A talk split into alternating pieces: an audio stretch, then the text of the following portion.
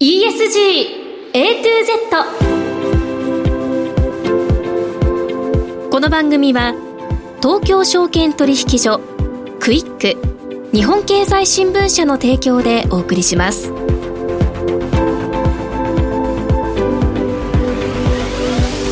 皆さんこんにちは。滝口ゆり奈です。11月7日月曜日のお昼皆さんいかがお過ごしでしょうか？この番組は ESG A to Z というタイトル通り近年世界規模で関心が高まっている ESG を A から Z までつまり入門編から応用編まで全てお伝えする番組です。ESG とは E Environment 環境 S Social 社会 G Governance 企業統治この3つの頭文字を取った略語で企業が持続的な成長を目指すために必要とされている課題です。本日のメニュー紹介です。最初のコーナーは ESG 投資のツボ。毎週週替わりで ESG 投資に関する情報をさまざまな角度からお届けします。今日は月1ゲストクイックリサーチ本部 ESG 研究所長渡辺明さん。ESG の G 企業統治について伺います。もう一つのコーナーはピックアップ ESG ここでは ESG に積極的な企業の取り組みをご紹介いたします。今日はセイコーエプソン株式会社取締役専務執行役員サステナビリティ推進室長関達明さんがゲスト。セイコーエプソンの ESG への具体的な取り組みを伺います。さあそれでは皆さん12時30分までの短いお時間ではございますが最後までお付き合いください。人生100年時代と言われる中資産形成に関する議論や SDGs、ESG 投資の意識の高まりなど金融リテラシーへの社会的な関心がかつてないほど高まっています。東京証券取引所大阪取引所では金融経済教育の新ブランド JPX マネブラボを新設。幅広い世代に総合的な金融経済教育を展開しています。詳細は JPX マネブラボで検索。銘柄選別ってどうやったらいい？来週の相場のポイントは？株式投資に役立つ情報ツールならクイックマネーワールド。マーケットのプロが予想したデータで銘柄探しもできる。プロがチェックする情報も見られる。オンラインセミナーも毎月開催中。マネーはで検索して会員登録しよう。投資のツボ。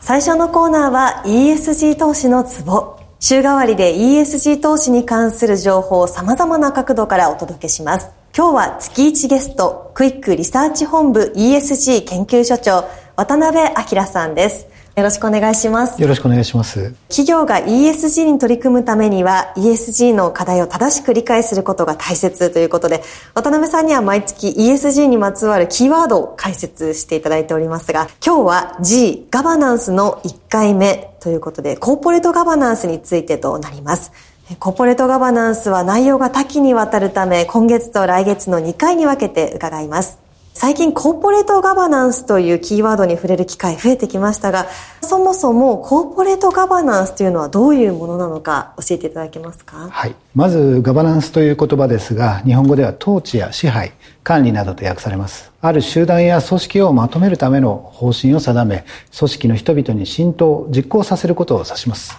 ガバナンスの上にコーポレートが加わったコーポレートガバナンスは、日本では企業統治と訳されることが多いです。会社が株主をはじめ顧客、従業員、地域社会などの立場を踏まえた上で透明、公正、かつ迅速、過断な意思決定を行う仕組みのことを指します。どうしてコーポレートガバナンスの関心が高まっているんでしょうか？米国では2000年代前半の IT バブルが崩壊した時期にですね、エネルギー大手のエンロンや通信大手のワールドコムの粉飾決算などが相次いで明らかになり経営破綻しました、はい、株主は株価の下落に直面し従業員は職を失うなど多くの利害関係者ステークホルダーに影響が及びました。このような教訓を踏まえ、米国では2002年に企業改革法が成立し、上場企業の経営を透明化しようとする動きが広がりました。この流れが世界にも波及し、現在では OECD、経済協力開発機構が20の国、地域を巻き込んでまとめた G20、OECD、コーポレートガバナンス原則という原則が世界のコーポレートガバナンスの教科書的な役割を果たしています。また、大手の機関投資家が主導する形で作られた国際コーポレートガバナンスネットワーク、英語で言うとインターナショナルコーポレートガバナンスネットワーク、略して ICGN と呼ばれる組織が、企業のコーポレートガバナンスと責任ある機関投資家としての行動を意味するスチュアードシップを促進するためにまとめた ICGN 原則というものも世界では重視されています。世界でコーポレートガバナンスを重視する動きが強まる中、日本でも商法や会社法という法律の中で監査役制度の強化や委員会等設置会社の導入などが規定され、コーポレートガバナンスの仕組みが強化されてきました。アベノミクスを掲げて2012年の年末に発足した安倍政権、こちらが日本最高戦略を打ち出しました。これは何度か改定されているのですが、2014年の改定の中で日本の稼ぐ力これを取り戻す主要施策の一つとして、コーポレートガバナンスの強化が挙げられました。はい、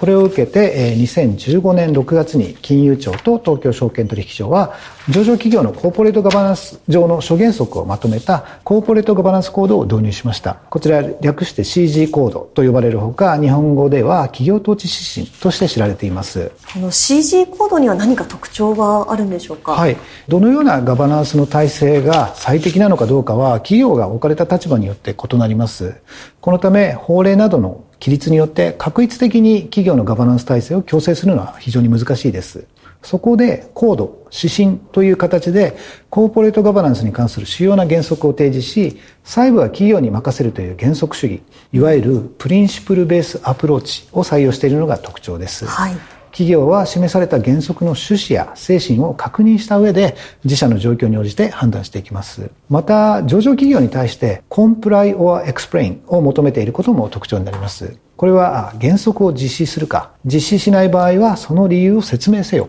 という意味です。はい、上場企業各社は各原則を実施、コンプライするかどうかを判断し、株主との対話などを重ねながら実施する場合はその方法について、実施しない場合はしっかりとした説明、エクスプレインの中身を検討していくことになります。CC コードは経済であったり社会の状況に応じて見直されるんでしょうか？はい。新型コロナウイルスの感染拡大や社会全体でデジタルトランスフォーメーション DX ですね。これが進む中、2021年6月に2度目の改定がありました。取締役会の機能発揮や企業の中核人材における多様性の確保、サステナビリティをめぐる課題の取り組みが改定のポイントになります。企業は2022年4月から始まった新市場区分、とりわけプライム市場の上場企業は厳しい遵守が求められています。はい。それでは CC コードの中身をより詳しく教えてください。CC コードの最初に株主の権利、平等性の確保というのが謳われていますよね。はい。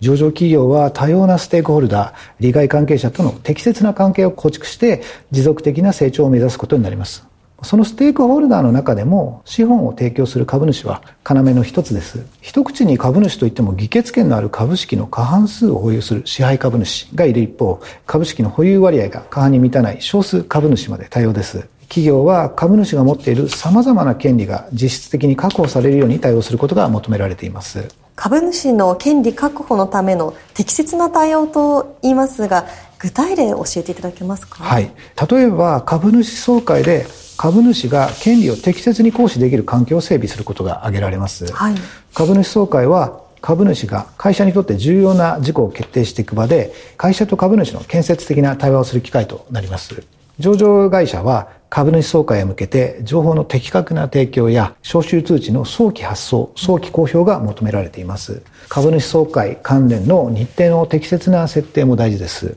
最近では社会全体の DX の進展を受けて、議決権の電子行使の環境整備や、外国人投資家に向けた招集通知の英訳などへの対応も必要になってきます。はい、また、日本では会社間の関係性を強化するため、企業間で相互に株式を持ち合う政策保有株式という独特の慣行があります。事業会社から見ると相互に株式を持ち合うことで経営の安定につながるとの見方があります。一方で株主から見ると安定株主の存在が経営陣の規律の低下につながるほか、うん、株主との対話の機会を減らすことにもなりかねません。指示コードでは政策保有株式の縮減に関する方針、考え方、などを開示すべきとしています。株主以外のステークホルダーと適切な関係を築くことも上場企業にとっては重要な課題ですよね。そうですね。株主以外のステークホルダーとしては従業員、顧客、取引先、債権者、地域社会などが挙げられます。日本では伝統的にこうしたステークホルダーの権利や立場を広く尊重する企業文化や風土が根強いため、CG コードの中では第2章として独立した章が設けられています。上場会社が持続的に成長し、中長期的な企業価値の創出を達成するためには、多様なステークホルダーとの適切な共同が不可欠です。とりわけ ESG を含むサステナビリティ課題への対応が特に重要です。様々なステークホルダーへの配慮が欠けていると、最悪の場合、市場からの退出を迫られかねませんので、上場企業もしっかりとした対応が求められています。会社が取り組むべきサステナビリティ課題というのはどういうものがあるのか伺っていってもよろしいでしょうか？はい。気候変動対応や人権の尊重、従業員の健康、労働環境への配慮、自然災害などへの危機管理などが挙げられますが、サステナビリティ課題はこれに限りません。はい、えー、大事なのは自社が置かれている状況を的確に把握して、優先的に取り組むべきサステナビリティ課題を特定し、積極的に取り組むよう検討を深めることです。日本では中核人材の多様性確保が重要な論点の一つに上がっていますよね。はい。CG 行動では以前から女性の活躍促進を含む社内の多様性確保という原則がありました。21年6月の CG コード改定で上場会社は女性外国人、中途採用者の管理職への登用など、中核人材の登用などにおける多様性の確保についての考え方と、自主的かつ測定可能な目標を示すとともに、その状況を開示すべきであるという文言が盛り込まれました。はい、これまでも企業の中で女性の取締役を起用する動きがありました。中核人材という言葉が盛り込まれたことを受け、取締役だけでなく、マネジメント層などにも女性や外国人、中途採用の方を取り込んでいくことが促されています。新型コロナウイルスの感染拡大や DX の進展で働き方などが大きく変革する中、多様な働き方やキャリアを形成してきた人材を招き入れることで企業価値を向上させていくことが求められています。はい。上場企業は自社の取り組みについて適切に情報を開示していくことが大事になってきますね。はい、そうですね。上場会社は各種の法令に基づいて財務、非財務情報など適時適切に情報開示する必要があります。投資家の保護や資本市場の信頼性を確保するためです。さらに法令に基づく開示以外の情報提供にも主体的に取り組むことが求められています。はい、経営理念や経営戦略、CG コードの原則を踏まえたコーポレートガバナンスに関する基本的な考え方や方針、取締役会が経営幹部や取締役の報酬を決定するための方針や手続きなどが該当します。21年に改定された CG コードでは経営戦略の開示にあたってサステナビリティへの取り組みの適切な開示のほか人的資本や知的財産への投資などについても経営戦略、課題との整合性を意識しつつ具体的に開示すべきとされています。うんまあ、無形資産への投資を促進することが企業価値を向上させるための重要な要素となっているためです。はい、特に気候変動に関する情報開示が一段と強化されているといった印象ありますね。はい。異常気象や海面水位の上昇など、はい、世界中で気候変動の影響が顕著になり、企業としても気候変動に取り組んで、その状況を開示する必要が高まりました。特にプライム市場に上場する企業については、気候変動に関する自社のリスクと機会について必要なデータを収集分析して国際的に確立された気候関連財務情報開示タスクフォース TCFD と言われてますがまたはそれと同等の枠組みに基づいて気候変動に関する情報開示が求められます。プライム市場の上場企業は TCFD の枠組みに沿ってガバナンス、戦略、リスク管理、指標と目標という4つの項目を開示する必要があります。中でもガバナンスの項目は気候変動がもたらすリスクと機会について認識して経営しているかどうかを知る上で重要な情報で多くのステークホルダーが注目しています。はい。今日は G ガバナンスの1回目、コーポレートガバナンスについて、クイックリサーチ本部 ESG 研究所長の渡辺明さんにお話を伺いました。ありがとうございました。ありがとうございました。お聞きの放送は、ラジオ日経です。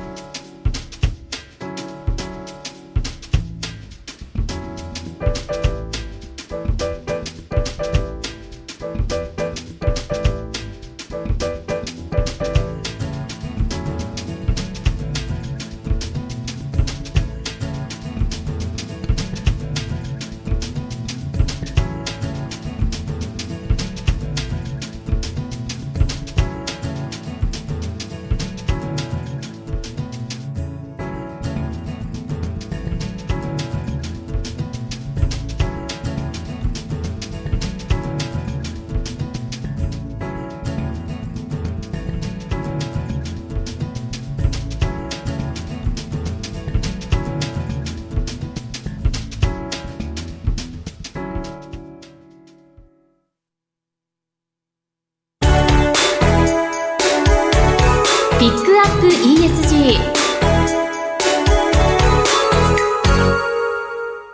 ピックアップ ESG です。ESG に積極的な企業の取り組みを詳しく伺います。今週はセイコーエプソン株式会社取締役専務執行役員サステナビリティ推進室長、関達明さんにお越しいただきました。関さんよろしくお願いします。よろしくお願いします。セイコーエプソンと言いますと、インクジェットプリンターで私たちにも身近な企業だと思うんですが、本社が長野県の諏訪湖のほとりにあって、1942年の創業時から絶対にこの諏訪湖を汚してはいけないという強い理念のもと、環境問題には特に力を入れてこられたそうですね。そのあたりのお話から聞かせていただけますでしょうか？あの、ちょうど今年でですね、創立80周年を迎えまして、おっしゃるように1942年の5月にですね、東洋のスイスとあの言われてましたあの諏訪湖のほとりで時計のあの部品製造業として創業いたしましたで時計やはりあの、まあ、いろんな化学薬品をつく使ったりしてですね、まあ、環境破壊を起こす可能性もありますので、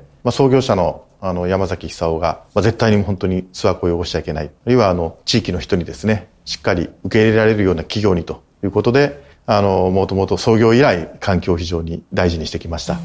そして、まあ、1992年に、フロン全廃という、このあたりのお話いかがでしょうか？はい。あの、まあ、これは本当に世界に先駆けてですね、フロンを全廃すると。削減というよりはもう全廃をするということで、はい、もう当時の経営者が強い思いでですね、全社に宣言して達成してきました。まあ、もちろんあの、かなり、えー、まあ、コストもかかりますし、大変な、まあ、努力が必要なんですが、まあ、先人たちがですね、しっかり目標を達成していただいたということです。削減ではなくて全廃という高い目標でやってこられたところの、この背景というのは？当社もともとですね、山崎久夫が誠実努力ということでやってたまあ、その一環が環境への取り組みとかあると思うんですが、もう一方であの創造と挑戦というのが非常に大事なキーワードでして、はい、まあ、とにかく高い目標に挑戦していこうといったところからあの始まったということだと思います。なるほど。そして御社のパーパスの小小生。はい。これについても伺いましょうか？あそうですね。はい、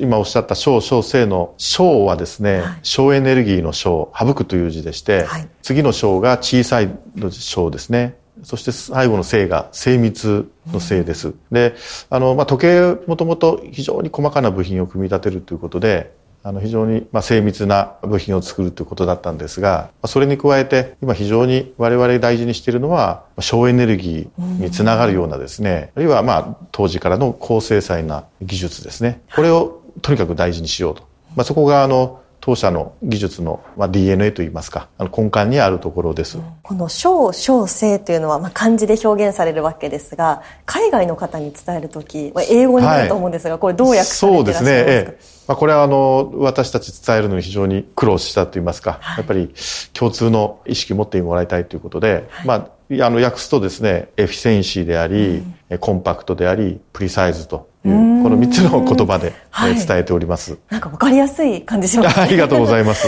efficiency というと効率性であったり、そうですね。ええ、必要のない部分を、まあ、省いていくといった、ええ、おっしゃる通りです。そういった作業で。小はコンパクト。コンパクト、はい。より小さくですね。はい。性はプレサイズも正確に、精密にということで、あとても伝わりやす。いと感じました。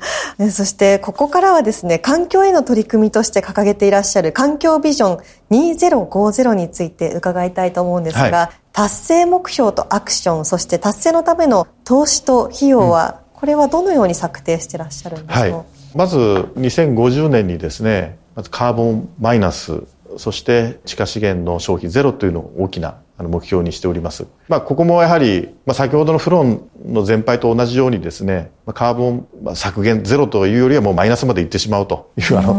まあ、ある意味思い切った目標を掲げております。はい、まあ、そこの中の活動ということになりますと、大きく二つに分かれておりまして、まず自分たち自身がカーボンマイナスになるということですね。それと合わせまして、我々の商品でお客様がカーボンをどんどん減らしていっていただくと。この二つに分かれまして、まずあの、やはりカーボンゼロですとか、地下資源消費ゼロという我々の目標はですね、自分たちがまずそういうふうにならないといけないということです。はい、で、こちらに関しては10年間で1000億円かけてやっていこうというふうに今しております。はい大きな柱は3つございまして、1つがですね、やはり脱炭素ということで、これはあの再生可能エネルギーを使っていくというようなことになろうかと思います。で、2番目がですね、資源循環ということで、これはもうあの、例えば、まあ、資源の使うのをですね、少なくする、小さくするというのもありますし、再利用していくといったようなことも含まれております。で、3つ目が環境技術開発ということで、こちらに関してはですね、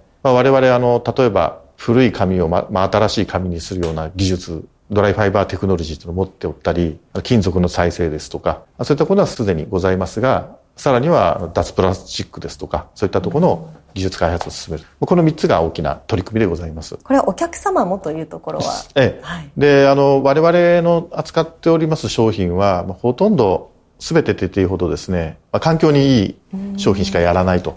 いうことで、はいこれに関してはですね、まあ、通常の例えば技術開発のための研究開発費ですとか投資についてはもう本当にこの領域に絞ってお金を今かけております。ですので、まあ、10年間でいきますと先ほどの1000億の10倍以上の1兆円以上のお金をかけて、まあ、お客様のもとで本当に環境を削減していただけるような商品を生み出すそういう企業活動をやっております。で実はあのやはりあの環境の例えば我々がカーボンマイナスになるための投資、これコストでありまして、えー、まあお金ばっかりかかるじゃないかって話あると思うんですが、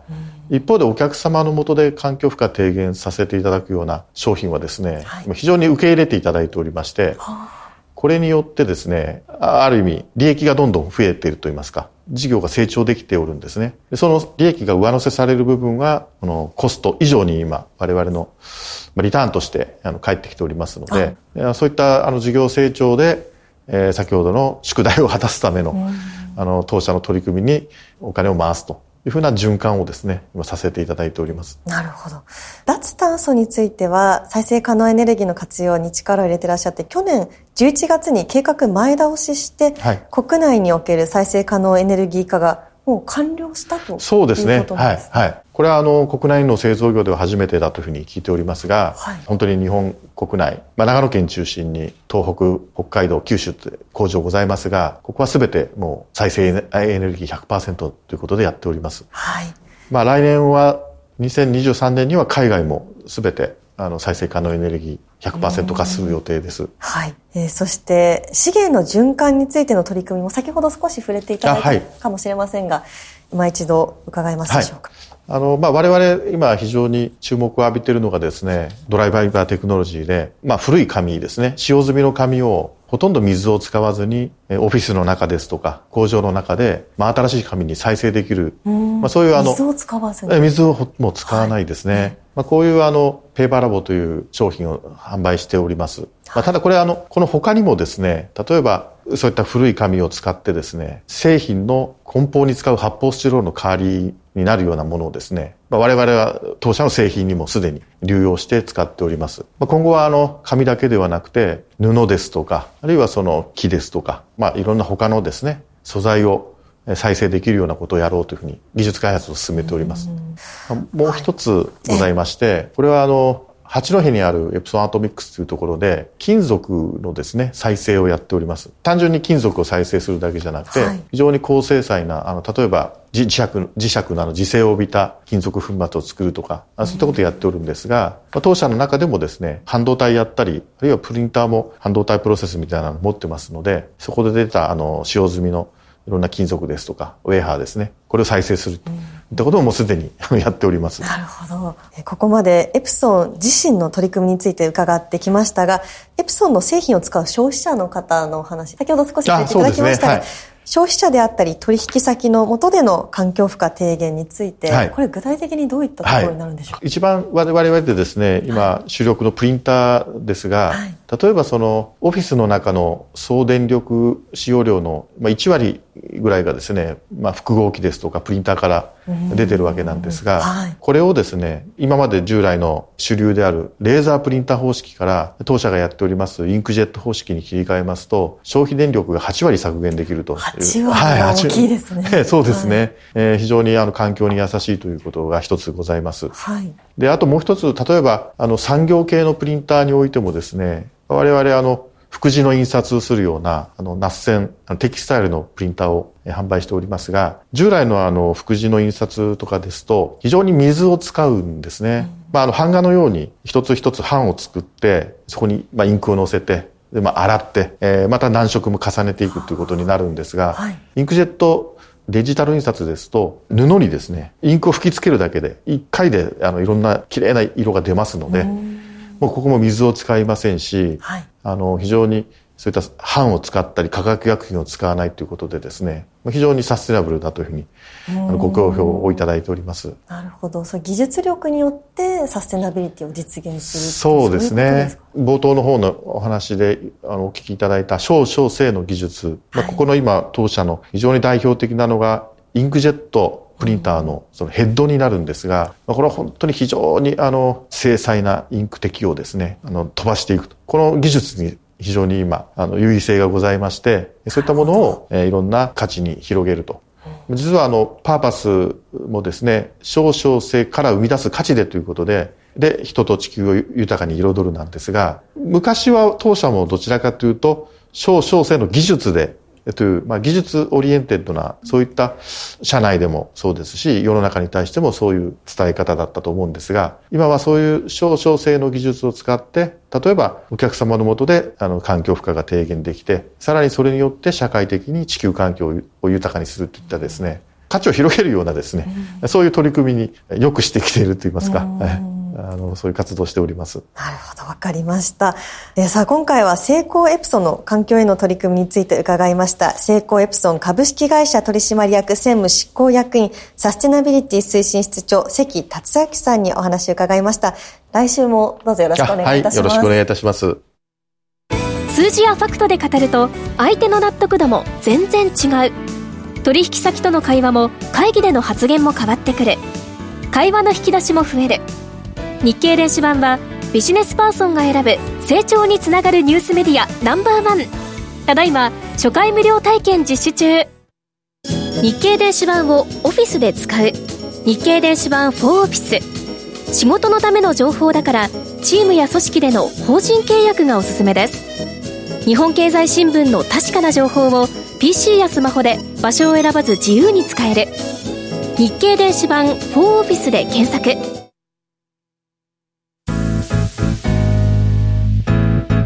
ESG A to Z この番組は東京証券取引所クイック日本経済新聞社の提供でお送りしました。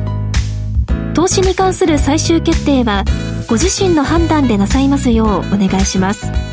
ESG A to Z あっという間にエンディングのお時間です。今日の前半はクイックリサーチ本部 ESG 研究所長渡辺明さんに ESG の G 企業統治についてお話を伺いました。そして後半では成功エプソン株式会社取締役専務執行役員サステナビリティ推進室長関達明さんに ESG の具体的な取り組みについてお話を伺いました。さあ今日の放送は皆さんの投資の参考になりましたでしょうか？ここまで滝口ゆりながお伝えいたしました。それでは皆さんありがとうございました。